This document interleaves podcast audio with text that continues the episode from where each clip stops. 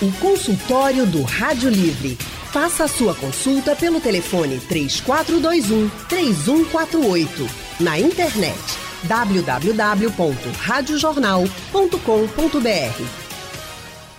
O consultório do Rádio Livre hoje vai tratar sobre a esclerose múltipla. Hoje é o Dia Nacional de Conscientização sobre essa doença, que atinge mais de 2 milhões de pessoas em todo o mundo.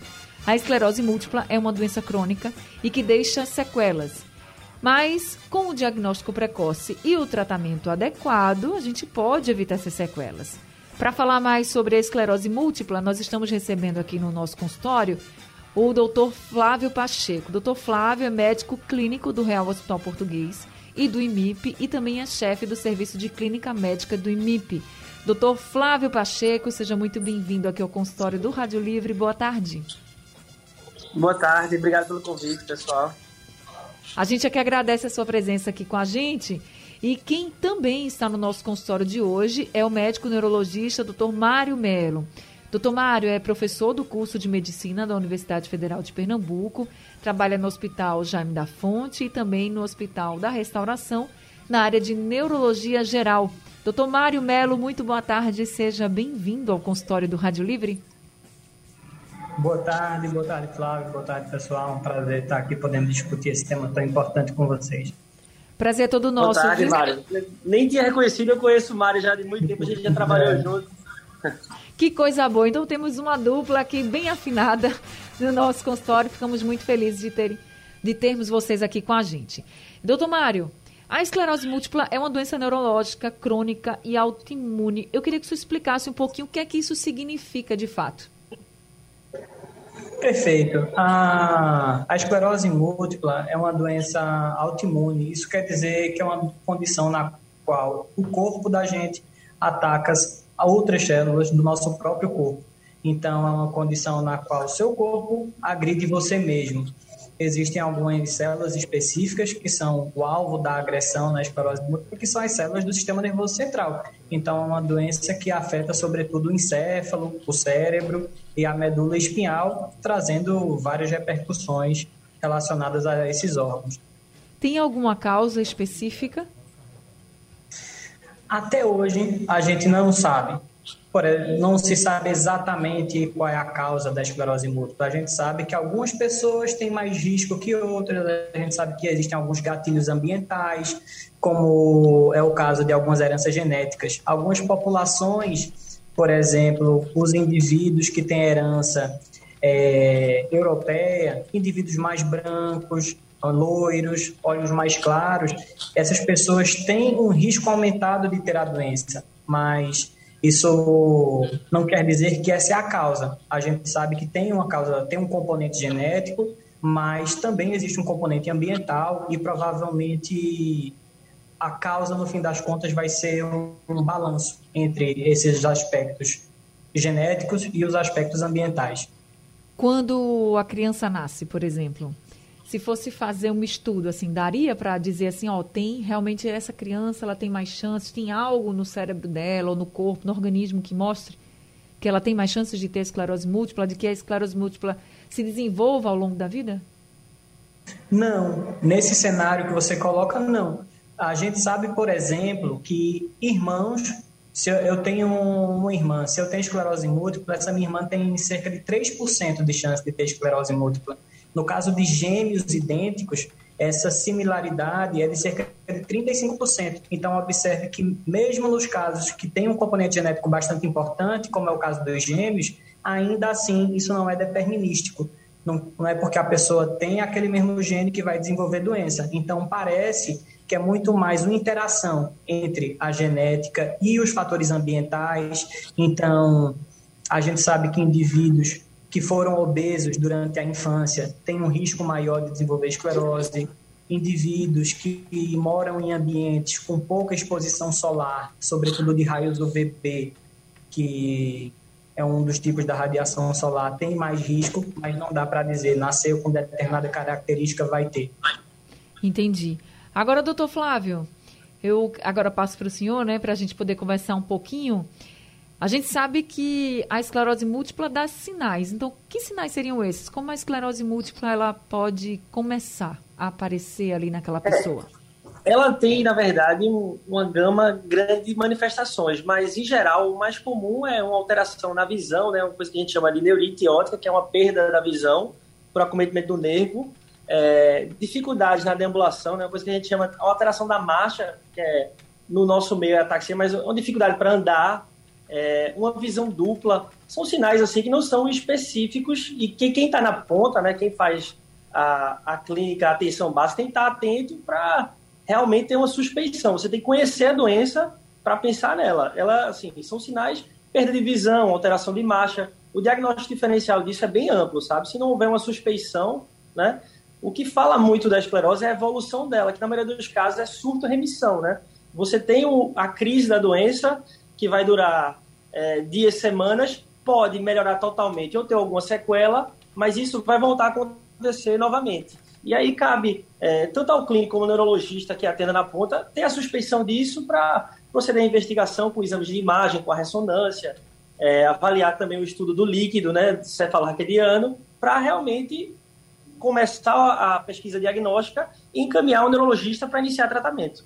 Uma pessoa muito esquecida também pode ser um sinal de de esclerose múltipla, às vezes a pessoa está esquecida, está com dificuldade na fala. Não, veja, é, a esclerose múltipla pode dar alterações cognitivas, mas geralmente é na fase final da doença. Não, no, no começo não é tão comum.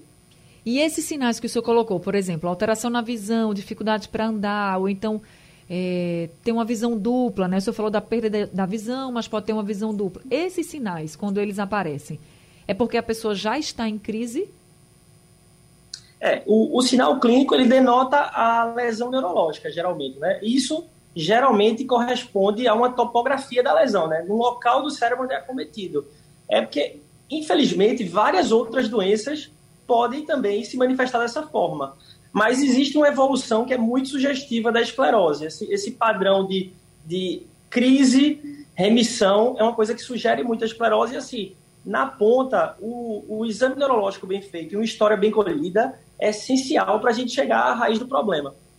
E aí eu lhe pergunto, quando feito o diagnóstico, passou pelos exames, não, realmente foi diagnosticado, você está com esclerose múltipla. A pessoa pode evitar as sequelas? Porque a gente sabe que a esclerose múltipla pode, é uma doença progressiva, ah, né? O tratamento de esclerose múltipla evoluiu muito, assim, a gente tem várias drogas novas, assim, com, com menos efeitos colaterais, com uma eficácia melhor, assim, dado o diagnóstico, tem que ser encaminhado para o neurologista e começar o tratamento, porque é o tratamento que vai evitar essas sequelas e, e mitigar essa progressão. Tá certo. A gente agora vai para um rápido intervalo, vou dar uma pausa aqui no consultório, mas também já avisar aqui aos nossos ouvintes que vocês podem participar com a gente de qualquer lugar do mundo.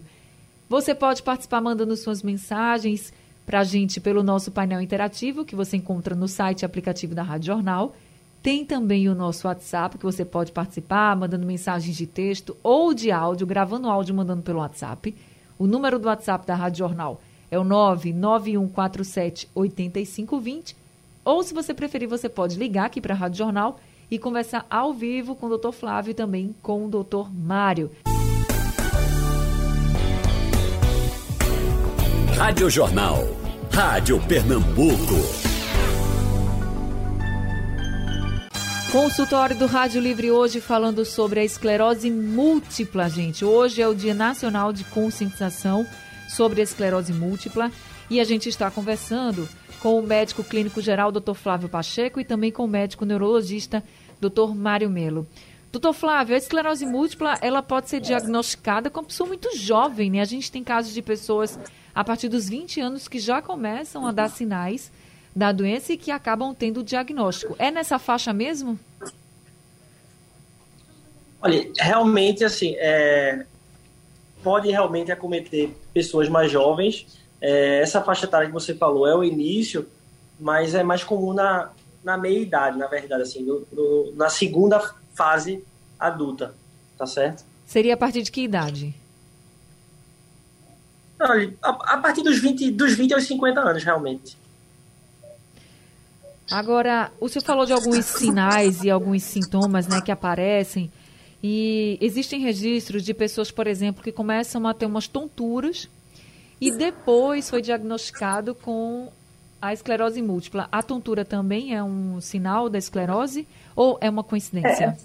É, porque tontura é um termo genérico, né, assim, pra gente. Tontura, na verdade, na medicina pode significar várias coisas. Vertigem, que é a sensação de estar se mexendo, pode sim ser um sinal, porque é o acometimento do cerebelo, né, que fica na fossa posterior. Não é o quadro mais típico, mas pode acontecer sim, tá certo? Mas não é a apresentação clássica. E de uma apresentação dessa para algo mais clássico, como por exemplo a alteração na visão, pode demorar, doutor? Sim. Ou pode ser rápido? Pronto, é justamente o que eu falei, assim, a gente não tem, assim, é... a gente tem alguns preditores para ver evolução, mas nenhum deles são tão fidedignos, assim, não tem nenhuma ferramenta é, que seja exata para predizer como a doença vai se portar. Mas realmente ela pode ter um surto inicial na visão e posteriormente abrir com esse quadro. O que, o que leva assim é porque a vertigem por si só, quem tem essa tontura mais refratária, ela vai acabar, se ela não resolver com medicações, tendo que fazer um exame de imagem. E no exame de imagem vai ser identificada a lesão desmineralizante que faz sugerir o diagnóstico, entendeu? Entendi. Bem, vamos conversar agora com Jaziel Rodrigues, de Beberibe, nosso ouvinte, está com a gente ao telefone. Jaziel, muito boa tarde, seja bem-vindo ao consultório. Boa tarde, Ana. Eu gostaria de saber se pode acontecer de o um paciente ter ao mesmo tempo é, esclerose e Alzheimer. Deixa eu passar a sua pergunta para o nosso neurologista, doutor Mário Melo. Doutor Mário, está me ouvindo? Ah, estou aqui, estava fechado. É, sim, possível é possível, apesar de pouco provável. Como o Flávio estava colocando, a esclerose múltipla é uma doença, sobretudo, de pessoas jovens. Costuma acontecer ali na faixa dos 30 anos, então é bem distante da faixa de idade do indivíduo que tem doença de Alzheimer. Porém, as pessoas que têm esclerose múltipla eventualmente vão ficar velhas, né? E podem cursar com doença de Alzheimer, mas aí é uma doença que acontece mais em idosos, né, 60, 70 anos, então só assim, aquela questão de coincidências, né? A pessoa pode claro. ter duas doenças, pode, como pode ter hipertensão e diabetes, mas não são doenças que fazem parte do mesmo grupo, sabe? Não é uma coisa que vai evoluir para outra. Porém, o indivíduo que tem esclerose múltipla, sobretudo aquele indivíduo que tem uma alta carga lesional, que tem uma doença muito avançada e que não foi tratada por muitos anos, ele pode também, como o Flavinho tinha comentado, evoluir com um quadro cognitivo, de esquecimento, de perda de funcionalidade, então ter um pensamento mais identificado, um raciocínio prejudicado, e isso parecer confundir né, com o quadro de uma doença neurodegenerativa, como o caso do Alzheimer, mas é pouco provável. Agora a gente está com o Paulo do Ibura ao telefone. Paulo, boa tarde. Boa tarde, boa tarde a todos. É, por gentileza, eu tenho 58 anos. Eu tenho uma insônia daquela da braba. Aí eu, para dormir, eu só tomo, só durmo se eu tomar aquele comprimidinho, 2 miligramas, a metade da metade do comprimido. É, eu faço uma pergunta, eu já venho fazendo isso por mais de 10 anos. Isso aí pode causar essa doença? Então, deixa eu perguntar aqui. Doutor Flávio, o senhor pode ajudar o Paulo? Eu acredito que ele deve estar falando do Rivotril, o clonazepam, né? É, pelo, pelo que ele descreveu pela miligrama. É, veja, não, não tem relação exatamente com esclerose múltipla, mas vai trazer a você vários outros problemas. Assim, eu até recomendo que você procure um médico. Existe um desmame gradual que a gente faz, higiene do sono, tem várias outras opções para quem tem dificuldade para dormir e não a medicação. A medicação não tá assim, não seria diretamente ligada a isso, mas ela vai lhe trazer outro, outros problemas sérios também. Assim, recomendo que comece um acompanhamento para tirar o, o, uso crônico dessa medicação. Agora tem o José de Ponte dos Carvalhos que está com a gente aqui ao telefone. José, boa tarde. Boa tarde. Pode falar, José, fica à vontade. É, eu queria perguntar ao médico aí, porque eu tenho essa falta de equilíbrio para andar. Eu já fui para o otorrino, já fiz vários exames. E até hoje eu tomei vários remédios. Assim, tenho visão turva também. Eu queria ver como é que pode dizer para mim. Ô José, quantos anos você tem? Eu tenho 48. E quando começou? Pode já faz um bocado de tempo. Há dois anos que eu estou nessa lenga-lenga assim. E não tem agora nada. Então, deixa eu passar aqui para o doutor Mário. Doutor Mário, o que, que você pode dizer para o José? É, José coloca que tem uma perda de equilíbrio, né? Uma dificuldade de, de, se equilibrar e uma tontura, não é isso? Uma visão turva, ele também falou. Ah, visão turva? Isso. É, eu acho que é uma queixa que ela, sim, vale a pena ser melhor compreendida, esmiuçada, né? Entender exatamente o que é que ele quer dizer com isso. Porque uma queixa de equilíbrio, ela tem várias causas, né? A queixa de equilíbrio ela pode ter uma origem, por exemplo, nos nervos periféricos, que podem fazer com que a sensação não seja bem integrada no sistema nervoso central, isso fazer uma ataxia sensitiva, ou poderia também. Assim, a queixa, na verdade, isso é interessante pelo fato de que a queixa, ela não necessariamente quer dizer uma doença ou quer dizer uma doença, mas não necessariamente um diagnóstico específico. A gente, nesse caso de seu José, ia precisar entender melhor essa queixa dele, o que é exatamente esse desequilíbrio, em que momento isso acontece, como é a evolução dele ao longo do tempo, se está piorando, se está melhorando, se é em uma parte do corpo só, se é dos dois lados, se os braços também têm esse desequilíbrio, se é uma coisa só da perna. E essa visão turva também, será que é uma questão só oftalmológica, que coloca um óculos resolve? Ou será que tem um outro motivo, por exemplo, uma dificuldade da motricidade ocular? Então, eu acho que vale a pena você ter uma avaliação mais profunda, mais individualizada, para que a gente possa entender melhor a queixa e ir atrás do que se trata. Então ele deve procurar um neurologista. Ele disse que já procurou alguns é. médicos, como otorrino, inclusive. Foi. Agora é melhor um neurologista. Eu acredito que é uma ótima pedida. Então tá aí, seu José, se eu puder procurar um neurologista para contar seu caso, ver os exames que podem ser feitos, é melhor. Porque se não for esclerose múltipla, e eu espero que não seja, ok, já descarta essa possibilidade, mas pelo menos isso já fica mais tranquilo. Agora a gente tem um áudio aqui do nosso ouvinte Abraão, de Limoeiro. Vamos ouvir o que ele diz. Boa tarde, Anne Barreto. Aqui é Abraão Albuquerque, de Limoeiro. Eu queria saber se é verdade que a, o adoçante, é, o adoçante ele pode provocar esclerose ou esclerose múltipla, não é? Me faça esse favor, pergunte aí para os médicos, tá? Uma boa tarde, estou gostando do programa, viu? Eu escuto todos os dias. Obrigada, seu Abraão. Obrigada por ouvir a gente aqui todos os dias e obrigada também por participar aqui com a gente hoje nesse consultório falando sobre esclerose múltipla. Doutor Flávio, o senhor pode responder ao Abraão? Veja, não especificamente o adoçante, mas uma vida desregrada, né? É, Mário bem tinha colocado no começo da relação importante da obesidade com a esclerose múltipla, né? É, realmente, assim, não é exatamente uma substância, é uma vida com uma dieta inadequada, sem exercício físico, sedentarismo, tudo isso é um fator predisponente. Mas como já foi bem colocado antes, assim, não, não existe uma coisa só, entendeu? Geralmente existe uma predisposição genética, existe um ambiente favorável e um gatilho que vai acender a doença, né? Que vai acender a imunidade e atacar o próprio corpo. No caso, o sistema nervoso.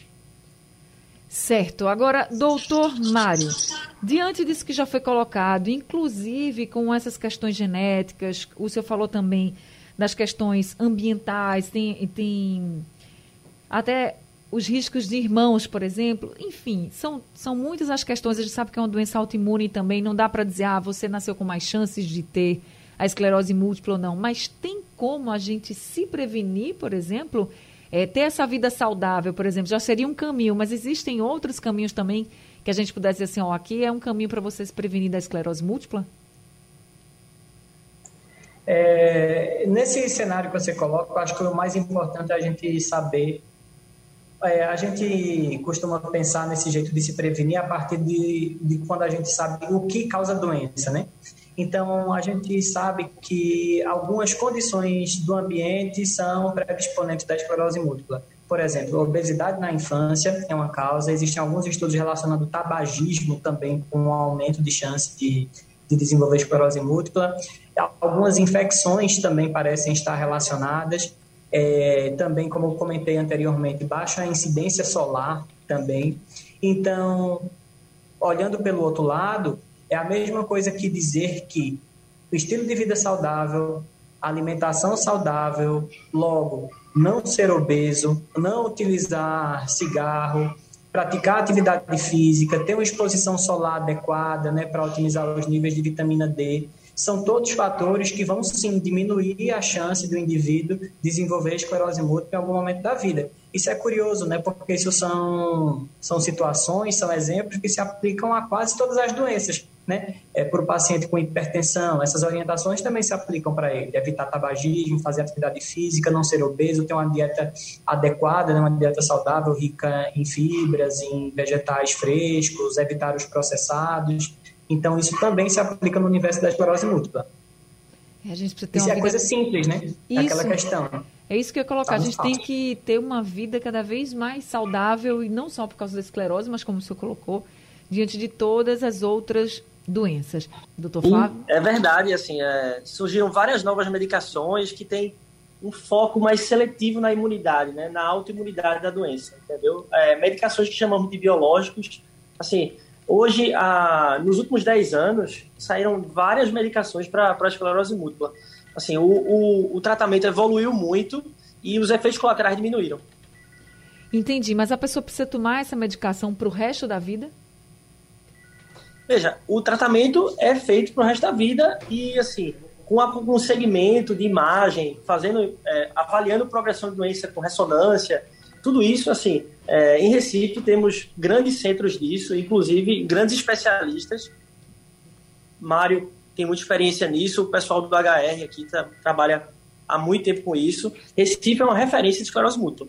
Exatamente. Doutor Mário, com relação a essas medicações que são aplicadas né, nas pessoas que têm esclerose múltipla, o que elas fazem de fato? Por exemplo, a gente sabe que a esclerose múltipla pode deixar sequelas é, no, no andar das pessoas. Essa medicação vai fazer com que esse paciente ele consiga se locomover, é isso? Perfeito. Como a gente tinha comentado no início, a esclerose múltipla é uma doença autoimune. Então, o corpo ataca o próprio corpo. O objetivo das medicações é fazer com que o, a medicação vai modular a imunidade, fazendo, portanto, que haja um controle dessa agressividade né, do corpo contra o próprio corpo e assim melhorar a evolução da doença. O objetivo principal da medicação é fazer com que não existam novos surtos. Então, a partir do momento que a gente vai começar a tratar, eu espero com a medicação tanto que o surto atual tenha uma menor gravidade, quanto prevenir novos surtos. No começo lá da, dessa nossa conversa, o Flavinho começou que a esclerose múltipla costuma acontecer em surtos, é, em surto-remissão. Então, o indivíduo é, tem um, um ataque autoimune importante, isso vai fazer com que ele, por exemplo, fique sem enxergar ou perca uma visão importante no olho esquerdo. É normal na esclerose múltipla que isso melhore com o tempo. Então, às vezes, o paciente só vem para o consultório anos depois por conta de um acúmulo de, de surtos. Porque geralmente ele melhora um pouco, mesmo sem ninguém fazer nada. Então, ele teve uma visão, ficou cego do olho praticamente. Aí passam-se algumas semanas, ele melhora um pouco. Não vai voltar ao normal, mas ele melhora um pouco. Então, às vezes, ele nem procura o serviço de urgência porque melhorou. E aí, com o tempo, vai aparecendo outra lesão. Por exemplo, ficou sem andar, dura um tempo. Com o acúmulo, com o passar do tempo, o acúmulo de várias dessas lesões que foi dando e passando, é que a pessoa vai se tornar, vai, vão aparecer as sequelas debilitantes da esclerose múltipla, que são as sequelas já de doença avançada incapacidade de andar, dificuldade de tomar conta de si próprio. Então, o objetivo é impedir tanto melhorar o surto atual, quanto impedir que o próximo surto aconteça. São esses dois focos principais do tratamento. É, a gente, na nossa seja, conversa. diminuir... Pode falar, doutor, pode Pois concluir. não. Não, então o objetivo é diminuir a agressividade da doença, fazer com que esses surtos não aconteçam, ou em acontecendo, que aconteçam de uma forma muito menor do que aconteceria sem medicação. Ou seja, mudar a história natural da doença, fazer com que ela se torne uma doença mais menos agressiva, mais favorável para o paciente. Mas aquelas lesões no cérebro que a gente, no início da conversa a gente falou aqui, essas aí não serão revertidas, assim, já aquele espaço... Provavelmente elas não serão revertidas, pelo menos não serão revertidas em absolutamente. Alguns pacientes, isso é curioso porque isso depende muito do paciente, e a gente só aprendeu isso nos últimos anos, isso é uma coisa recente. A gente sabe que tem alguns pacientes que eles são que eles respondem melhor à doença. Como a gente comentou, a doença autoimune, no caso da esclerose múltipla, ela ataca a mielina, sobretudo. Ela ataca as células de sustentação do sistema nervoso central. Algumas pessoas, ao sofrerem esse ataque, eles conseguem, entre aspas, cicatrizar muito bem. Enquanto algumas pessoas fazem uma cicatriz muito intensa, profunda, outras pessoas fazem uma cicatriz bem superficial e se recuperam muito bem. Então, é difícil dizer quanto a pessoa vai se recuperar diante de um surto. Algumas pessoas vão melhor que as outras. O que é que a gente tem que fazer, portanto? Eu não sei se é o paciente que está diferente de mim, ele vai responder muito bem. Então, eu tenho que impedir que ele tenha novos surtos. Esse é o foco. Porque se for responder bem ou se for responder mal, eu quero que ele nem tenha surto. Não quero nem ter essa preocupação. Esse é o objetivo do tratamento. É uma situação bem delicada. De fato, é preciso, pelo menos, parar essa progressão da doença, né? Como o doutor Mário colocou. Doutor Flávio, Érica Salles de Ganaçu está perguntando ao senhor se o coronavírus pode desencadear a esclerose múltipla no indivíduo. É uma pergunta muito boa. A gente tem visto, na verdade, uma gama de, de manifestações neurológicas, tanto de autoimunidade como de é, eventos neurológicos, enfim, isquêmicos. Assim, a gente não tem assim relatos até então de, do gatilho, é muito difícil definir que foi o coronavírus que causou aquilo, entendeu? A gente tem várias doenças imunes que estão se apresentando, não só neurológicas, mas articulares, enfim, uma gama de doenças que a gente está vendo, assim, é, de, queda de plaqueta, um bocado de coisa que vem, não só no contexto da, da pandemia, da infecção, como no pós-Covid é muito difícil, assim, à luz do conhecimento atual, a gente, eu não, eu estaria errado dizendo que é um gatilho, mas pode ser que daqui para frente apareça, né, uma infecção viral muito clássica, que é pela mononucleose, né, o Epstein-Barr, é um gatilho conhecido da, da esclerose múltipla, a ponto de dizer que a gente não tem conhecimento ainda o suficiente para dizer nem que sim, nem que não. Tá certo? Tá Mas certo. até então, não. Agora, deixa eu passar aqui para o doutor Mário. Doutor Mário, a notícia de que a vacina da Pfizer poderia auxiliar no tratamento das pessoas com esclerose múltipla deixou muita gente bastante animada. Como é que está o andamento disso? Ah, houve mais no, no começo. Na verdade, isso não é coisa tão antiga, né? Coisa de alguns meses atrás. Sim. Que apareceu aí na, na mídia duas questões. Uma, primeiro, que algumas das vacinas é, algumas inclusive da de RNA, estariam relacionadas com possibilidade de surto. Pessoas que tomaram a vacina estariam mais propensas a surto de doença desmielinizante. Eu acho que tem duas questões aí que a gente precisa esclarecer. Primeiro, boa parte das vacinas, boa parte das vacinas não, mas muitas vacinas se relacionam com surtos de doenças neurológicas doenças virais se relacionam a doenças neurológicas e algumas vacinas também. Ah, então já houve, já está descrito alguns grupos mostrando relação entre vacinação e surto de doença. Porém, o que a gente percebe hoje ainda é que são raros esses casos e que vale a pena vacinar ainda assim, porque são coisas muito excepcionais, são coisas muito anedóticas, sabe, esporádicas. Então a gente não tem hoje é, substrato científico bastante para dizer não tome uma vacina por conta de um receio de um determinado efeito adverso, porque o benefício de ser vacinado, de não morrer de coronavírus, é, é muito superior ao potencial de, quem sabe, talvez a pessoa desenvolver algum efeito adverso grave. Tá certo. Agora, a Verônica do Fundão está dizendo aqui, doutor Flávio, que o irmão dela está com tontura, caindo e com as mãos, as pernas e a boca tremendo. Ela diz que ele já foi ao médico, mas ninguém descobre o que é e pergunta se tem chance de ser esclerose múltipla. Olha, assim, é, como a gente até tinha discutido isso antes já, né? São, é uma sintomatologia inespecífica, assim. É, se fala muito que neurologia é uma especialidade do, do exame clínico à beira-leito, né? Todas essas queixas, elas têm que, ter, têm que destrinchar melhor se existe uma perda de força objetiva, se existe uma alteração na marcha, entendeu? Se essa tontura tem uma alteração do, do, da movimentação ocular externa, e tudo isso é feito com um bom exame físico, certo? Em situações em que a gente fique na dúvida ou que seja indicativo de assim, é, é uma boa avaliação clínica e um exame de imagem, assim, geralmente são suficientes inicialmente para a gente dar rumo para a investigação.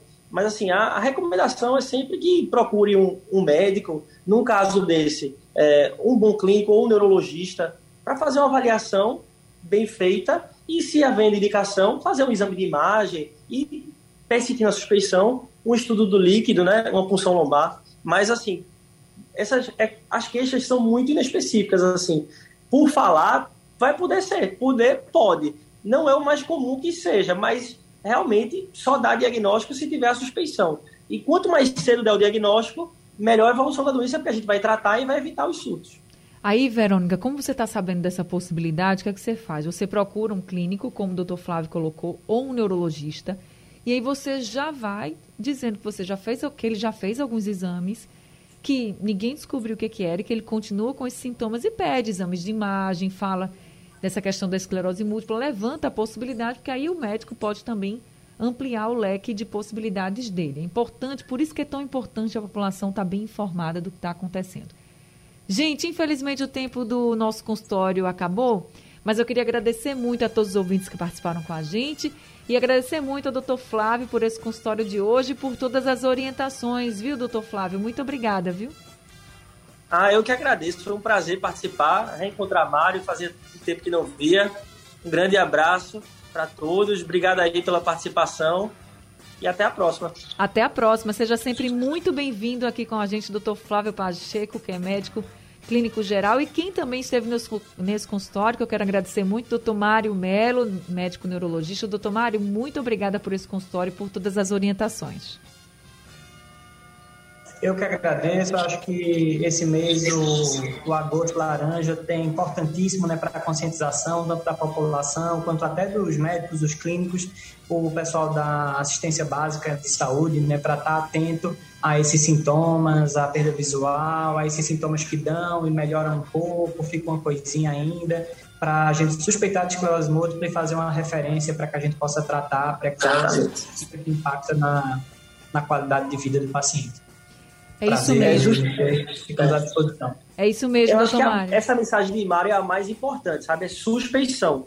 Quanto mais cedo o diagnóstico, melhor vai ser a evolução, porque vai ser tratado precoce. E é lembrar que é uma doença que, se suspeitada e com o exame de imagem compatível, encaminhar para o laboratório do especialista, né? Quem trata essa doença é o neurologista. É isso, gente. Consultório do Rádio Livre fica por aqui. Daqui a pouco ele está disponível no site da Rádio Jornal e nos principais aplicativos de podcast. O Rádio Livre de hoje também está acabando. A gente volta amanhã às duas horas da tarde. A produção é de Gabriela Bento, trabalhos técnicos de Edilson Lima, Big Alves e Sandro Garrido. No apoio Valmelo, no site da Rádio Jornal Robert Sarmento e a direção de jornalismo é de Mônica Carvalho. Sugestão ou comentário sobre o programa que você acaba de ouvir, envie para o nosso WhatsApp 99147 8520.